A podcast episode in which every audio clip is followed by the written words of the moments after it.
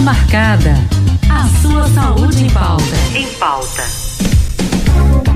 Dia de sexta-feira aqui no nosso Consulta Marcada dia de saúde da mulher. E hoje a gente vai falar sobre as cirurgias de laqueadura, ou seja, a ligação das trompas. E a gente quer também saber se pode realmente evitar a gravidez, mas a gente traz essa informação, sabe por quê? Porque tem crescido o número de mulheres que se arrependeram de terem feito a laqueadura e agora desejam engravidar novamente. Então a gente quer trazer mais informações e tirar todas as nossas dúvidas. Eu converso agora na linha com a ginecologista doutora Altina Castelo Castelo Branco sobre esse assunto. Doutora Altina, seja muito bem-vinda aqui ao nosso Vida Leve. Boa tarde.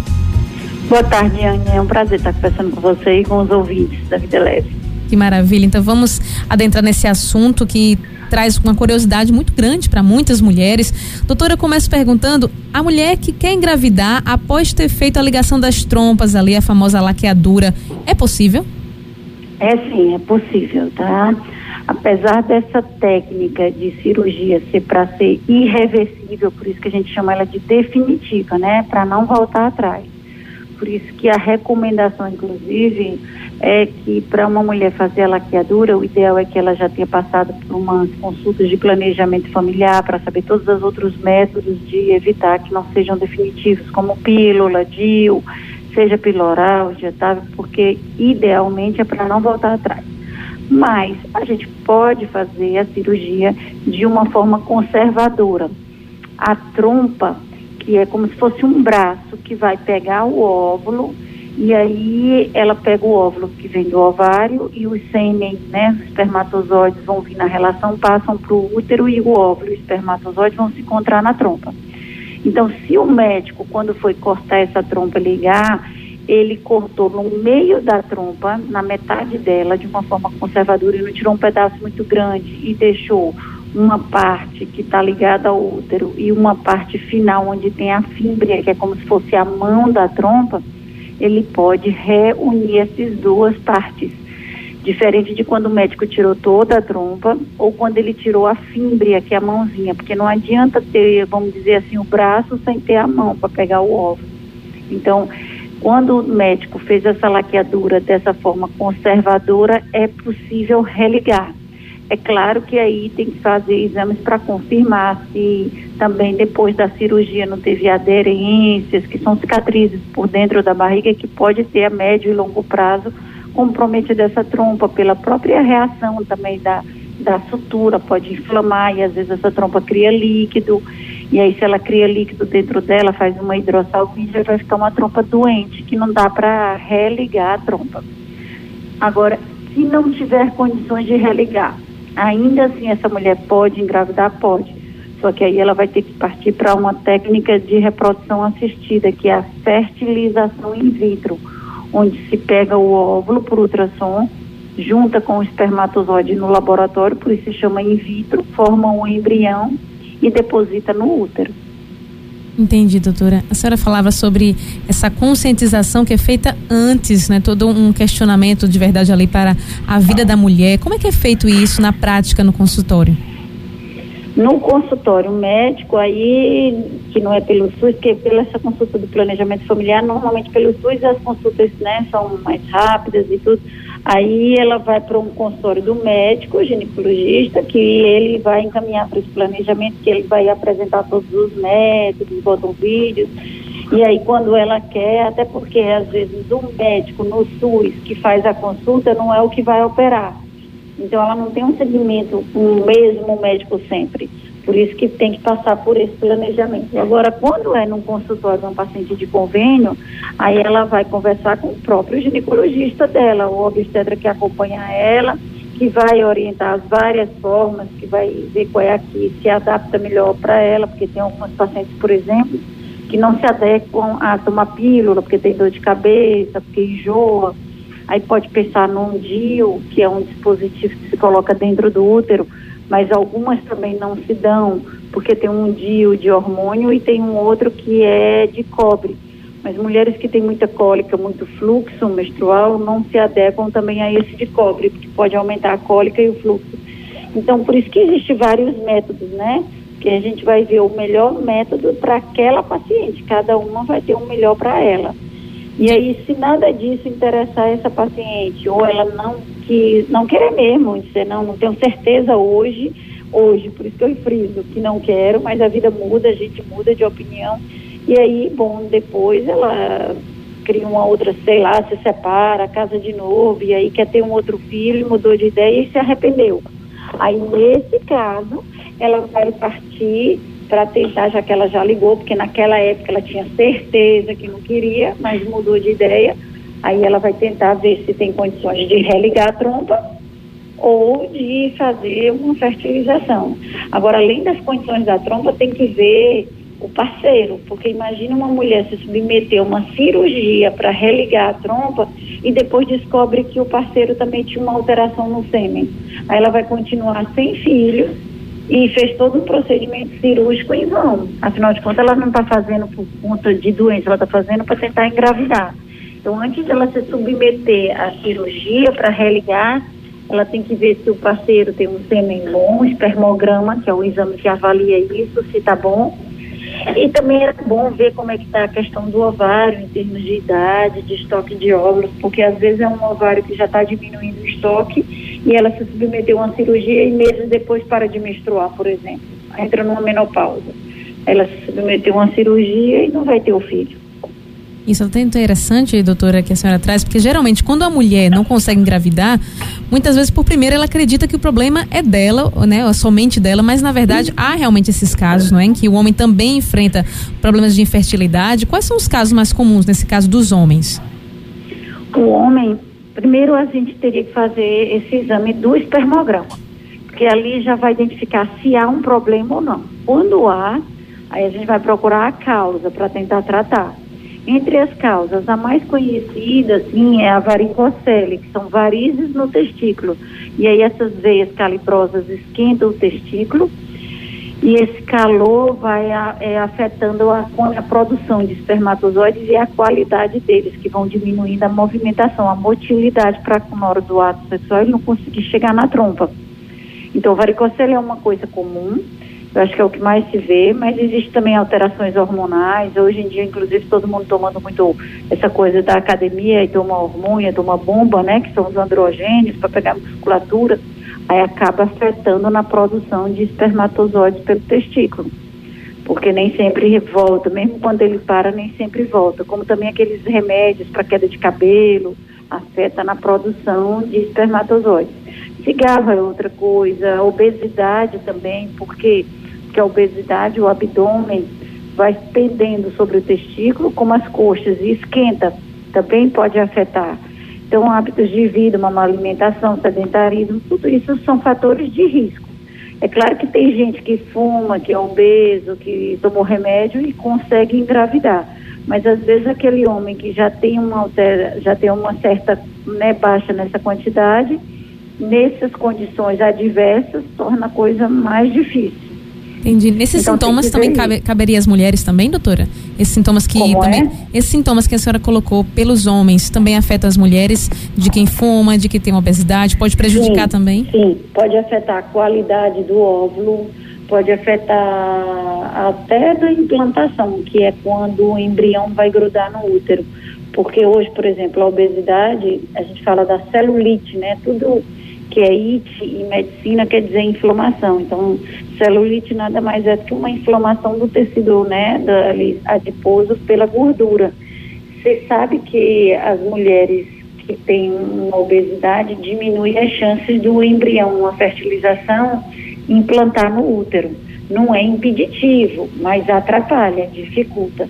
Então, sem dúvida que o corpo é uma máquina completa e que tudo isso vem a se somar. Agora, eu não posso dizer que porque eu estou com sobrepeso ou mesmo com uma obesidade leve, que eu não vou conseguir engravidar, nem que porque eu fumei eu não vou engravidar. Mas aquela pessoa que já está com uma dificuldade, se ela puder parar, se ela puder ter um bom peso, isso vai somar para ajudar.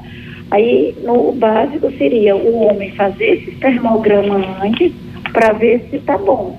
Se tiver bom, ele consegue. Agora, se tiver ruim, aí vai tentar ver se tem uma varicocele ou infecção, porque a infecção piora a qualidade do sêmen, que aí se vê na espermocultura. né, para tentar tratar a causa, se é varize, se é infecção. Às vezes uma infecção pode entupir o canal deferente, que é onde quando o homem não quer engravidar, o que, que ele faz? Ele corta esse canal deferente.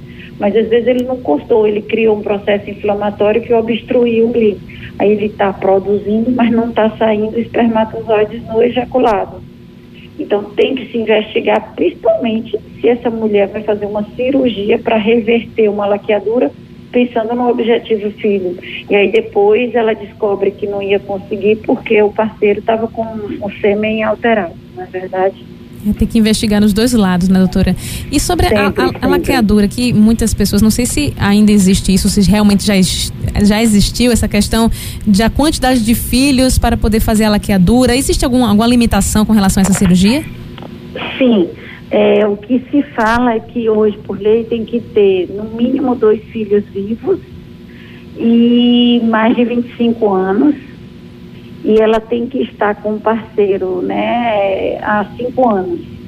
Hum. Justamente por isso, porque às vezes troca de parceiro e tudo, então ela tem que estar com o mesmo parceiro pelo menos há cinco anos, dois filhos, e ela tem que ter pelo menos 25 anos, porque é uma pessoa muito nova, né? A chance dela se arrepender no futuro é maior essa indicação é para o SUS e para o particular também, é sempre? É, porque é, é assim, é claro que a paciente é dona, mas é uma maneira pelo SUS, porque cada hora é um médico. Então, é, o médico que vai fazer o parto não é o que está fazendo o pré-natal. Aí ele tem que, ela já tem que vir com esse termo da junta médica para ele ter a segurança de que a paciente amanhã não vai se arrepender não vai querer dizer que foi dele, que ela não sabia, que não consentiu. Quando é no consultório que você tem um relacionamento médico-paciente, é claro que você está acompanhando, aí talvez ele possa pedir um termo para ela assinar, que foi devidamente, um termo de consentimento, que hoje é muito comum nos hospitais, que foi devidamente esclarecido, que era uma técnica que não é para reverter, que ela consciente disso, quer fazer mesmo assim. Entendi, entendi. Então é sempre realmente trazendo essas informações, porque muitas pessoas têm essas dúvidas se pode ou não com relação à idade também. Mas falando da cirurgia agora, doutora, é, qual é o preparo que é feito antes? Algo de diferencial das outras cirurgias, nesse caso da saúde da mulher? Para reverter é uma cirurgia feita uma cesárea.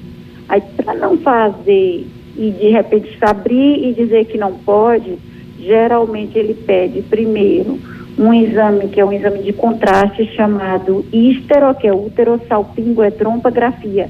É um líquido que é um contraste que vai desenhar o útero e a trompa, para ver se o contraste passou até metade da trompa, dando uma noção da, da assim, vamos dizer, prognóstico, como se fosse um pré-operatório, para dar um prognóstico de que tem uma chance maior de conseguir reverter.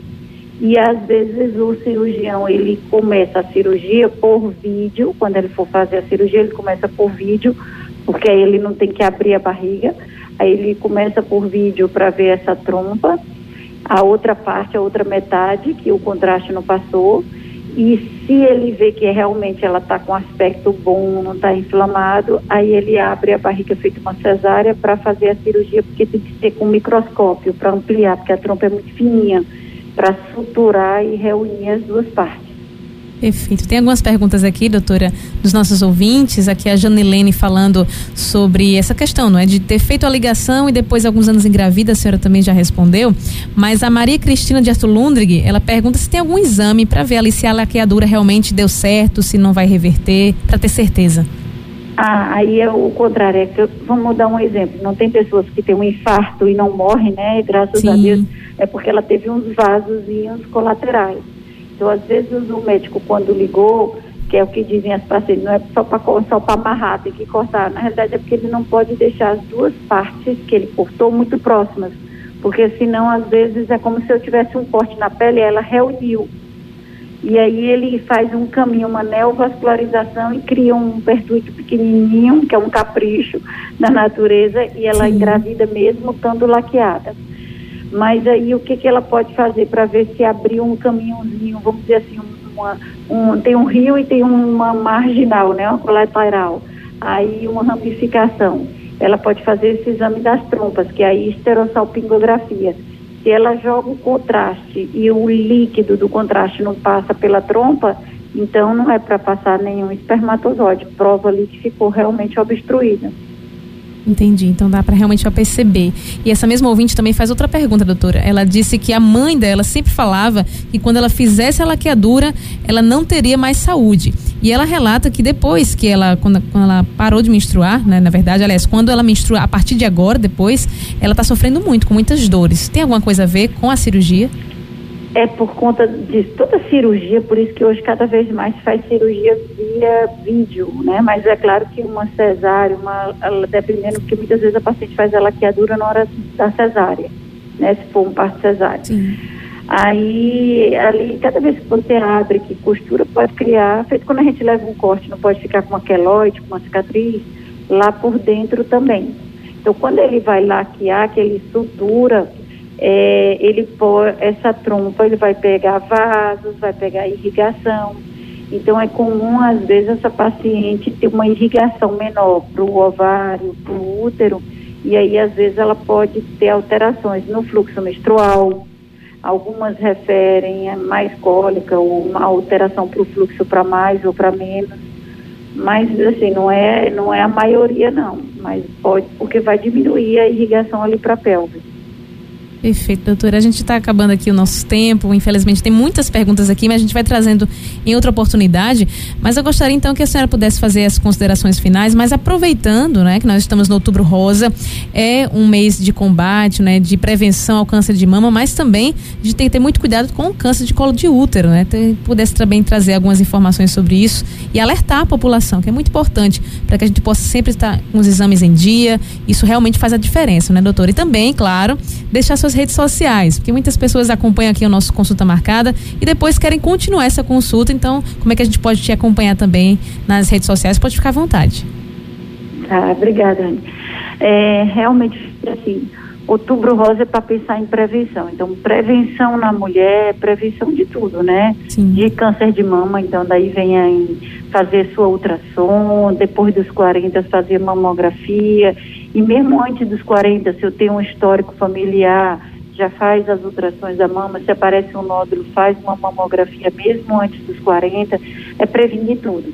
Fazer preventivo para câncer de colo de útero, hoje ou as meninas já tomar vacina do HPV jovem, porque aí ela já se vacina e aí é o risco de ela contrair esse vírus do HPV, que é quem causa o principal agente, né, que favorece o câncer de colo, ela já vai estar protegida. Então, essa seria a prevenção primária. A secundária seria a gente fazer o preventivo, porque aí você já está com a doença, mas vai tirar ela na fase inicial.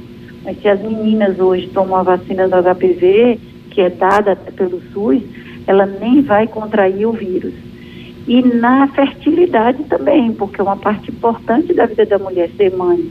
Então, se ela pensa em ter filhos, ela tem que pensar na fertilidade dela, ver como é que está a ovulação, se ela pensa em não querer ter filhos, pensar de preferência em métodos que amanhã ela pode voltar, que são os reversíveis, como pílula oral, injetável, DIU, porque a laqueadura pode até reverter, mas é toda uma complicação, é um ato cirúrgico.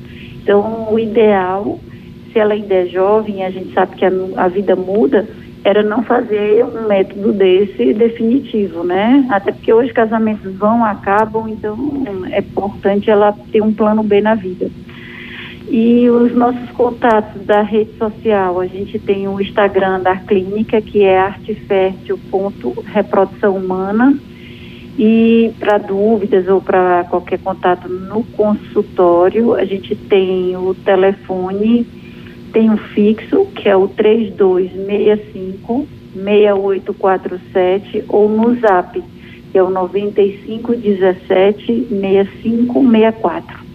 Maravilha, doutora Altina. Que bom tê-la aqui participando com o nosso Vida Leve de hoje. Muito obrigada, boa tarde e estamos sempre à disposição. É um prazer. Quando quiser, pode me chamar. Com certeza, prazer é nosso. Boa tarde.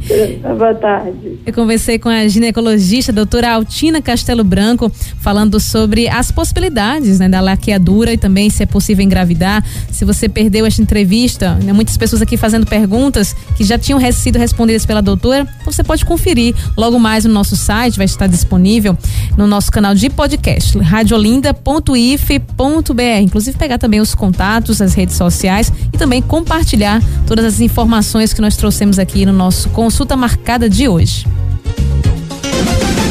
Consulta Marcada.